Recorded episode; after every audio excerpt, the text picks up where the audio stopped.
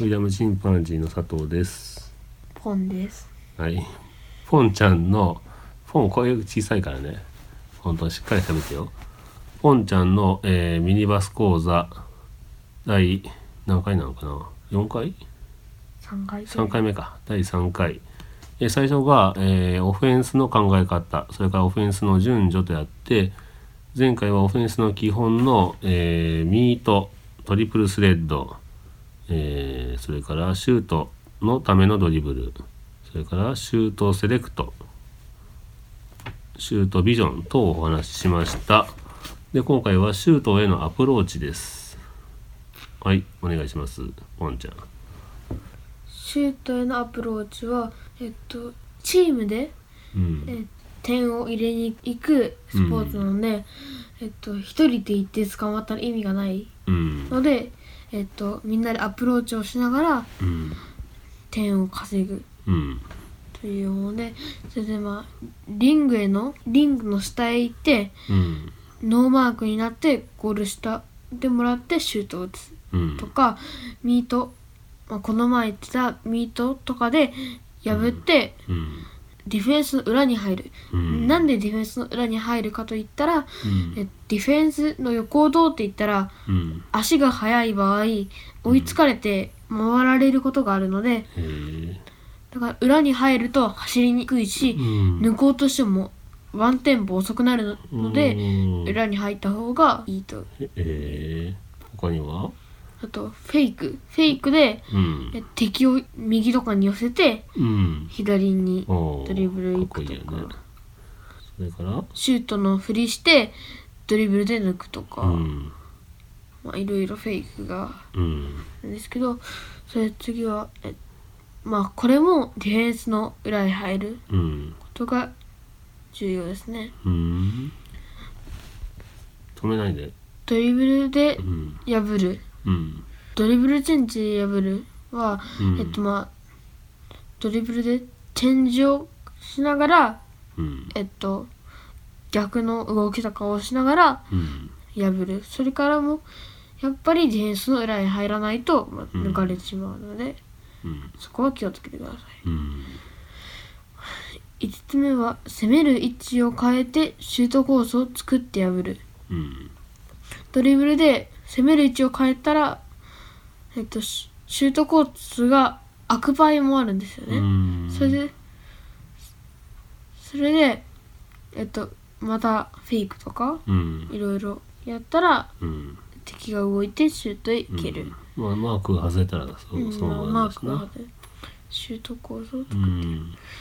でもう6個目はステップターンでショットするうんどんなやつリズムよく、うんえっと、ドリブルしたりしたら、まあ、バレバレたりするのでいつもバラバラなうん感じでドリブルをするうんターンターンタターンターンターンターンみたいな、うんなんかペースを変えろとか言ってるよね、コーチが、うん、それでチェンジオブペースだろうとかって言ってるよねそれであとターンうん、うんで右にドリブルしながら左にターンをしてそしたら自分の背中で敵が来れなくなるのでうんその時にえっといけるいける今破るうんまあシュートするとかね、まあシュートに行くショットするとねシュートに行くっうていう、ん今のはショー、えー、とシュートへのアプローチねうんで次はシュートのポイントうんまず一つはシュシュートセレクト、うん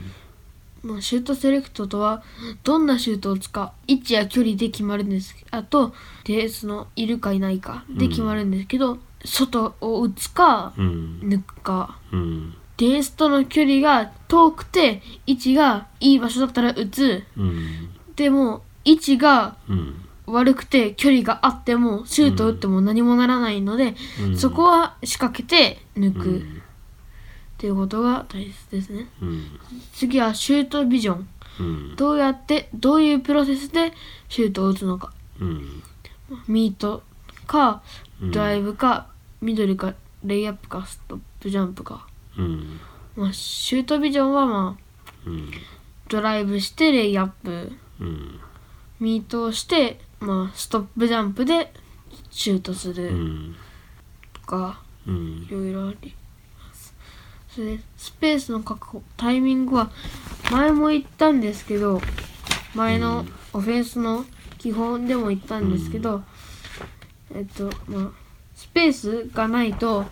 攻められないっていう時もあるので、うんまあ、スペースがなくてドリブルしたら取られる、うんそのタイミングが悪かったら合わせられるので、うん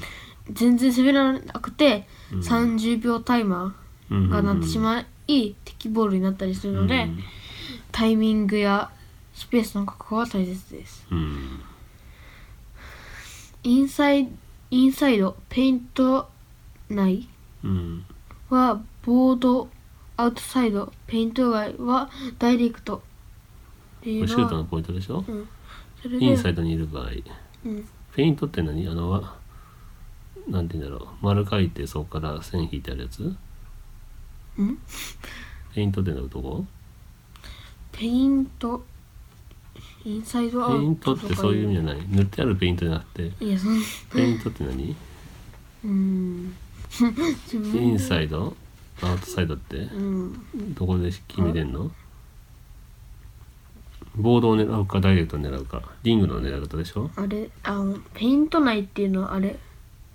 台形って言ったらわかるかうん台な形になってるところ台形こをペイント台形の底辺がペイントの中うんはボードを使って打つ、うんそれとペイント外でシュートは、リングにってこと、うんリングに当てる、うん、それともまあリングにまっすぐでボボードがうんえっと、直進方向にあるっていうの、うん場合は使ってもいいけど、うんその横になればなるほど、えっと、ダイレクトに打って決めた方が、え確率は高いっうんうんなるほどねていう、と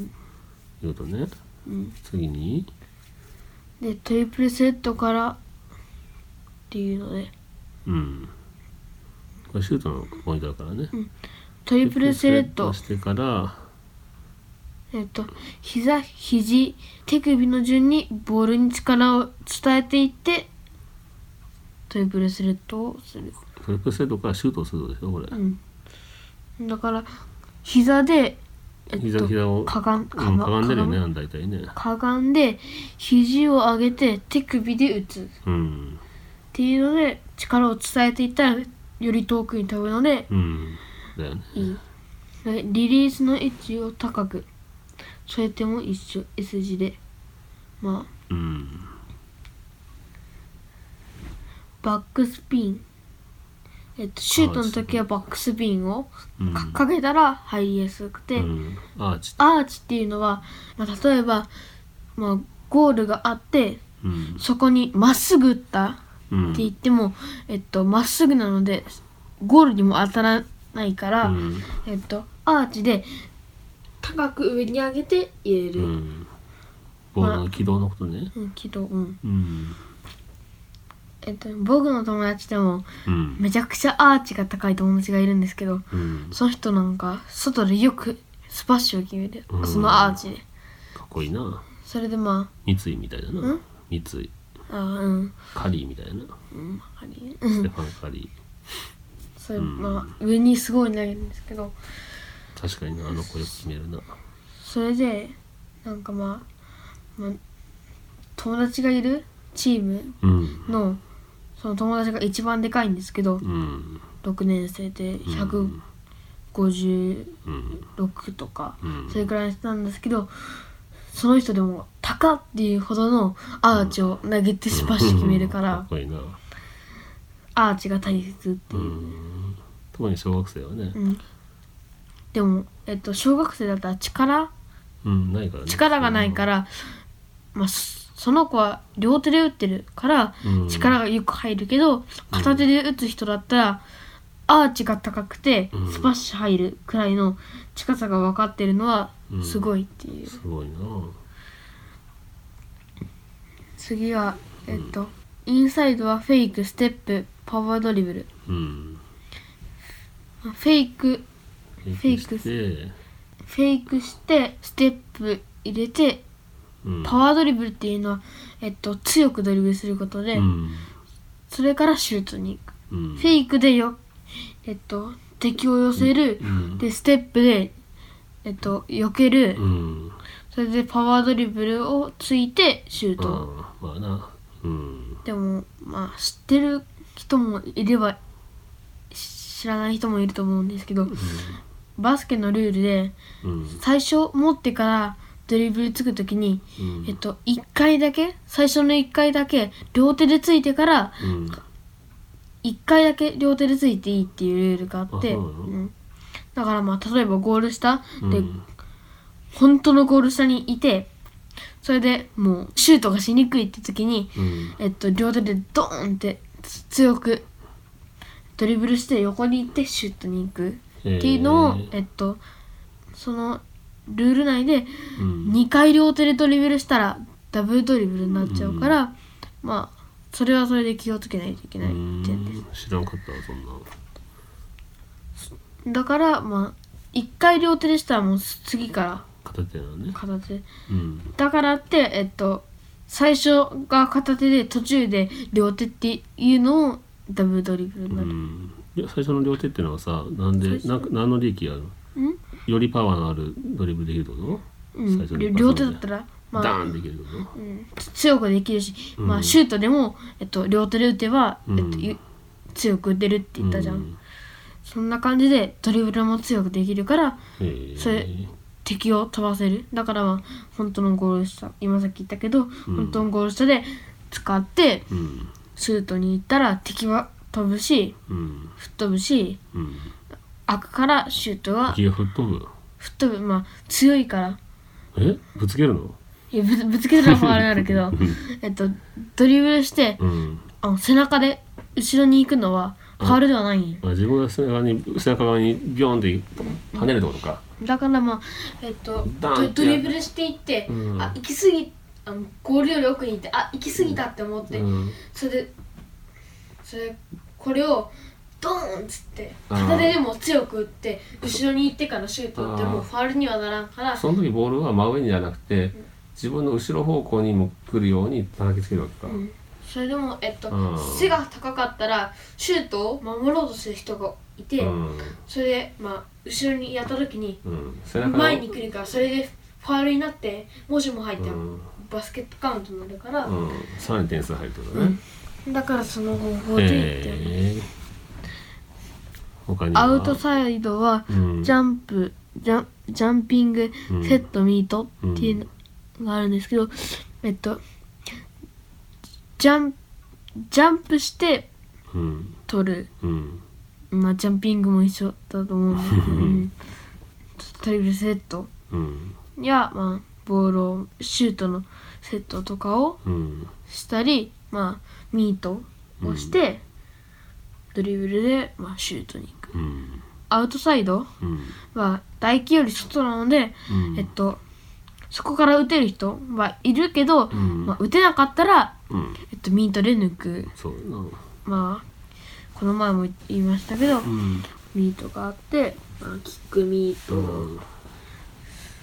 ストップジャンプうんミートボールミートボールは美味しいやつ だ美味しいボールだなそれ